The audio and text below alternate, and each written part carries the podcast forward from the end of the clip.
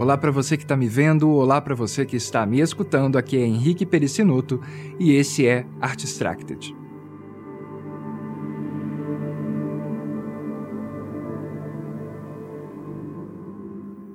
Existem dois tipos de medo diferentes que vamos falar nesse episódio: medo da arte e medo de ser artista.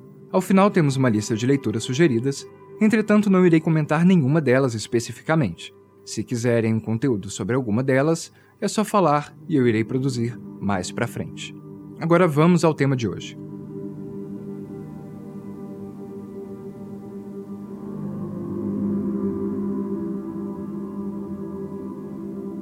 Por que teríamos medo da arte? Alguns podem dizer que não temos medo da arte, mas temos medo do que ela pode mostrar sobre nós mesmos. E por que teríamos medo de vermos algo sobre nós mesmos? Porque esse algo pode não condizer com o que gostaríamos de ver em nós, ou dizer de uma possibilidade que não gostaríamos.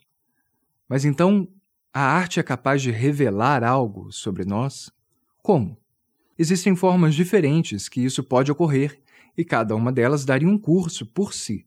Eu tomei a liberdade de separar em duas formas, uma pessoal e a outra coletiva. Vamos começar pela pessoal.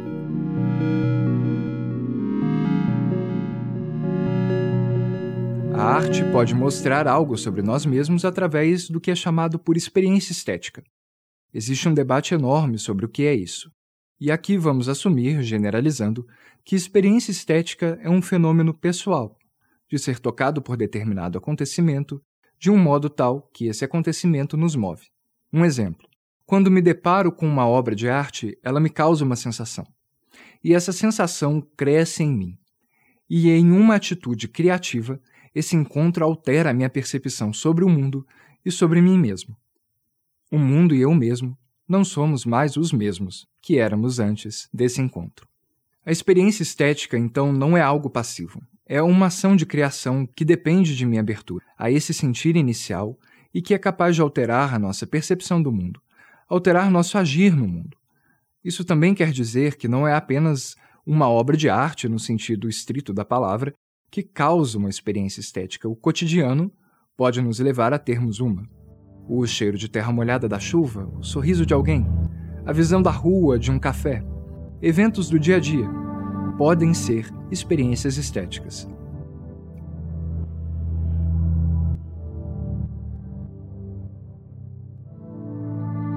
Veja que não estamos falando sobre belo e feio.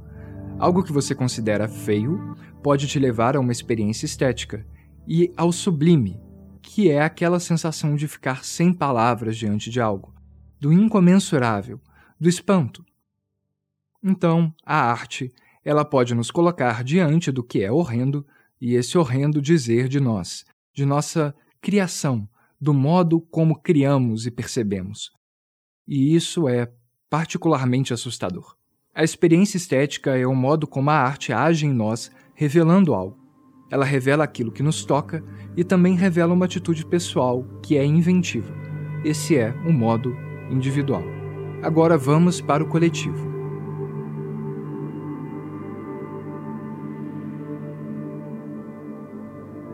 A arte revela algo sobre nós ao constituir parte de nossa cultura. A arte é pensamento do tempo no qual foi criada e, como materialidade, pode levar reflexão para tempos futuros. Ela diz do funcionamento social, da vivência cotidiana, dos problemas individuais e da coletividade, do que é valorizado e daquilo que não é. Muito pode se pesquisar daquilo que a arte não retrata em determinado tempo histórico, em determinado momento político, em determinada cultura. A arte pode ser questionamento, pode ser ação de irreverência e de exploração de novas possibilidades do pensamento, de organizações do sensível que ainda não foram tentadas.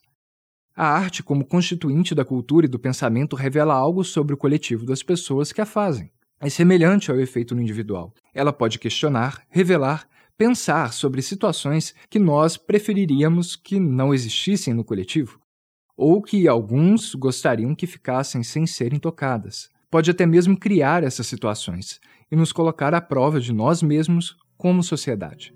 É por isso que a arte nos assusta no coletivo.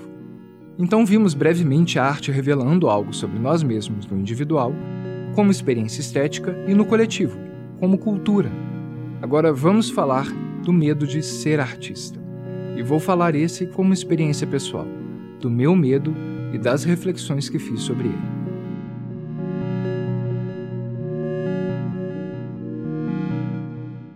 Primeiro ponto do medo de ser artista nós já tocamos. É nos depararmos com questões sobre nós que não gostaríamos de lidar, que podem começar a se repetir em nossa produção.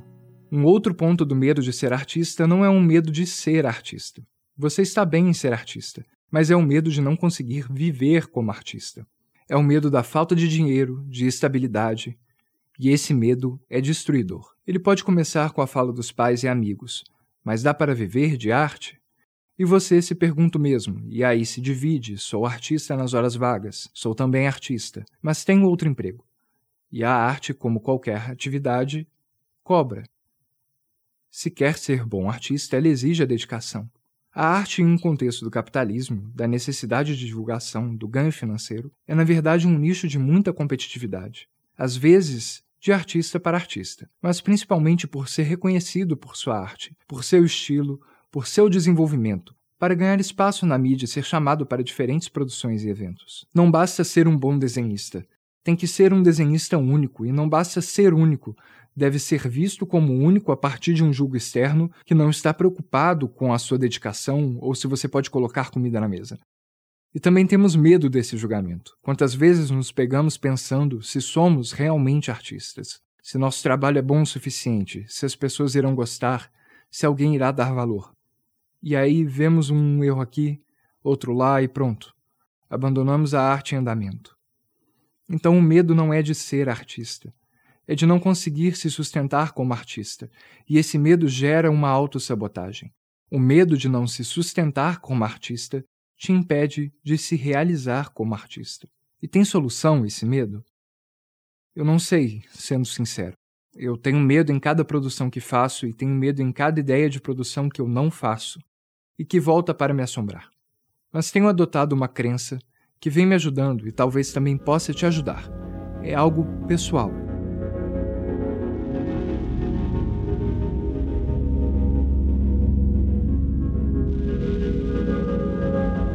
Eu acredito que ser artista é uma atitude perante a vida. É um modo de existir e de encarar as coisas, de estar aberto a sentir o que nos faz bem e o que não nos faz, e de fazer esse sentir pensamento arte. Não uma representação, não estou falando de representação. Estou falando do próprio pensamento, da própria atividade artística sendo pensamento, que é a materialidade que tomamos contato pela qual denominamos arte é esse modo de existir em encantamento crítico, em suspensão ativa. Se é artista quando cria, se é artista quando se faz arte, se é artista quando se sente arte, pois sentir é criar. Quando penso dessa forma, que ser artista é ter uma atitude artística na vida, então o medo que tenho pode se tornar algo produtivo, que fale de um desejo e que me move. Aí posso dizer que ser artista é lidar com o medo de ser artista. Grande parte desse medo também vem de uma divisão que considero falsa entre uma alta arte e baixa arte. Consumimos arte todos os dias, no layout de nossos aplicativos, design de roupas, produtos, embalagens, séries, cinema, programa de TV, música, nas atuações, nos teatros, nas danças, nas coreografias que repetimos nas festas, nos quadrinhos, nas tirinhas de jornais, nos livros, nas trilhas sonoras, nos jogos, estamos imersos no trabalho de profissionais de arte. Só que às vezes nos esquecemos disso. Um professor de música uma vez me disse algo que eu nunca vou esquecer.